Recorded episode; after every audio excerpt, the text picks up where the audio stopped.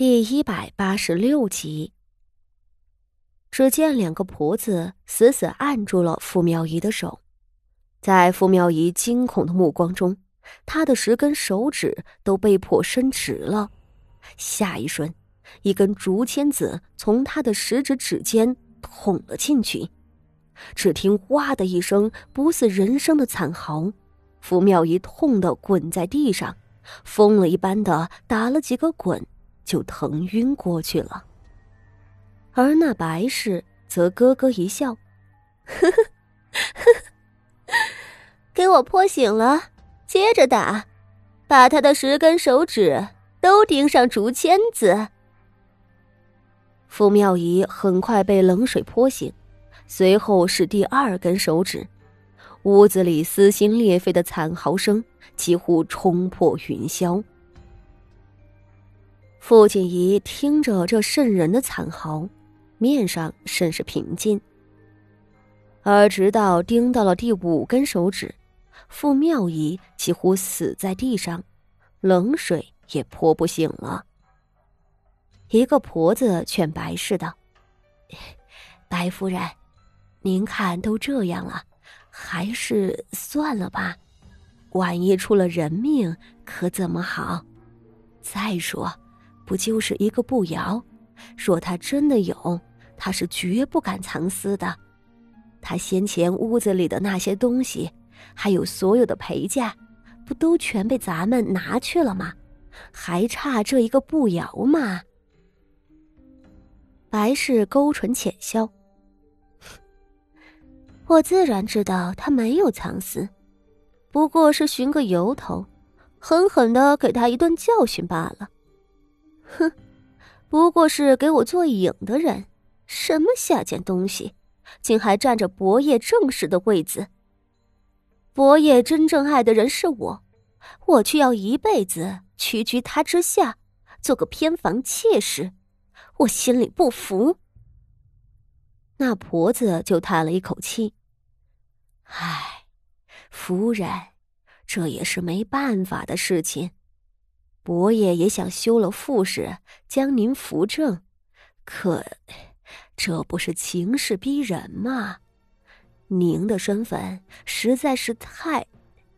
若是做了正事，那名册是要上官府户籍的。伯爷身上有爵位，还要报到宫里去。若不小心被人查出了什么，不论是伯爷还是您。那可都是死路一条。行了行了，别说了。白氏不耐烦的摆手道：“这么大的事儿，我能不谨慎吗？你放心，这是我的命，我也认了。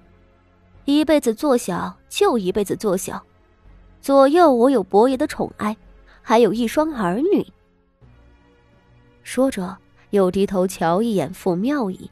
冷哼道：“哼，我只是心里难受，拿他出气罢了。”说着，似乎想要离开这里。傅锦仪看到这儿，戏也看够了，他回身出了院门，找到了萧家婶子。时辰不早了，估摸着一会儿萧妃娘娘也要到了，我还是快些回去给你们家太夫人祝寿吧。那萧家婶子这会儿是又惊又恐，方才屋子里的惨叫几乎掀了房顶，而眼前这个荣安县主竟是满面的静谧，不为所动。萧家嫂子只觉着这一对姐妹都瘆人的很，她也不敢忤逆傅锦仪，忙引着她朝正房走去。苗氏的卧房里，几个相熟的夫人们正围着叙话，更多的夫人小姐们则是在外间一个硕大的花厅里，互相说着和苗氏寿宴毫不相关的趣事。傅锦仪来了，便看见了这幅场景，这也是奇了，巴巴的赶过来祝寿，不进去和寿星寒暄见礼，倒都挤在外头说笑。仿若是大家一起办了个赏花宴，只是借了萧家的地方而已。傅锦仪对此倒是不奇怪。首先，萧家被贬后，已经没有资格和京城最上层的显赫贵族们交往了，大家过来都觉得掉价。其次，大家今日都是为了萧妃才来的，谁又会理会那个德行败坏的苗氏？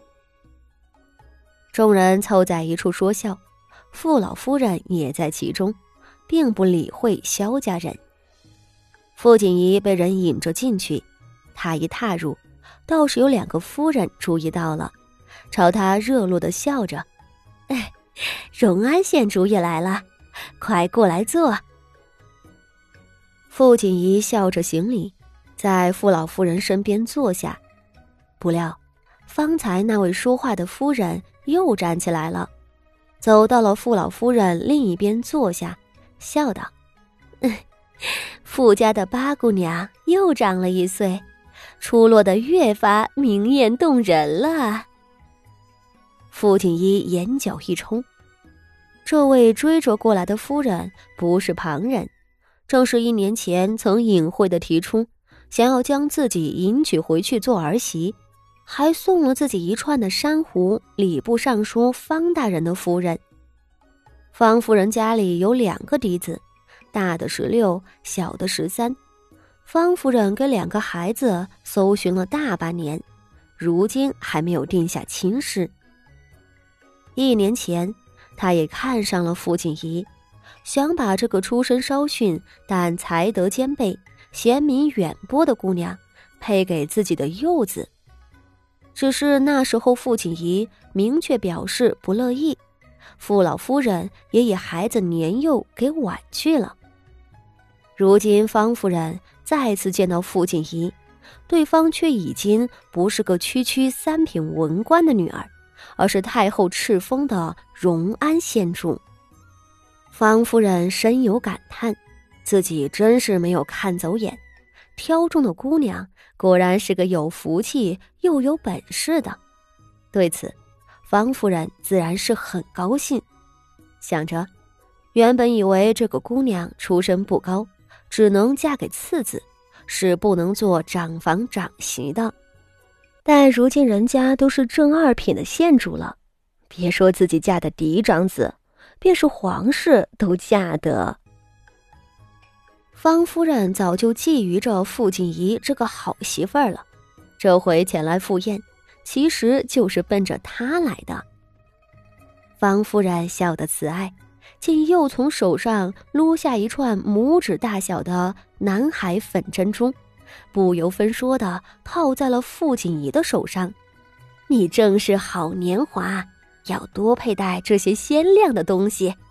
你瞧，这串珠很衬你的肤色。傅锦怡哭笑不得。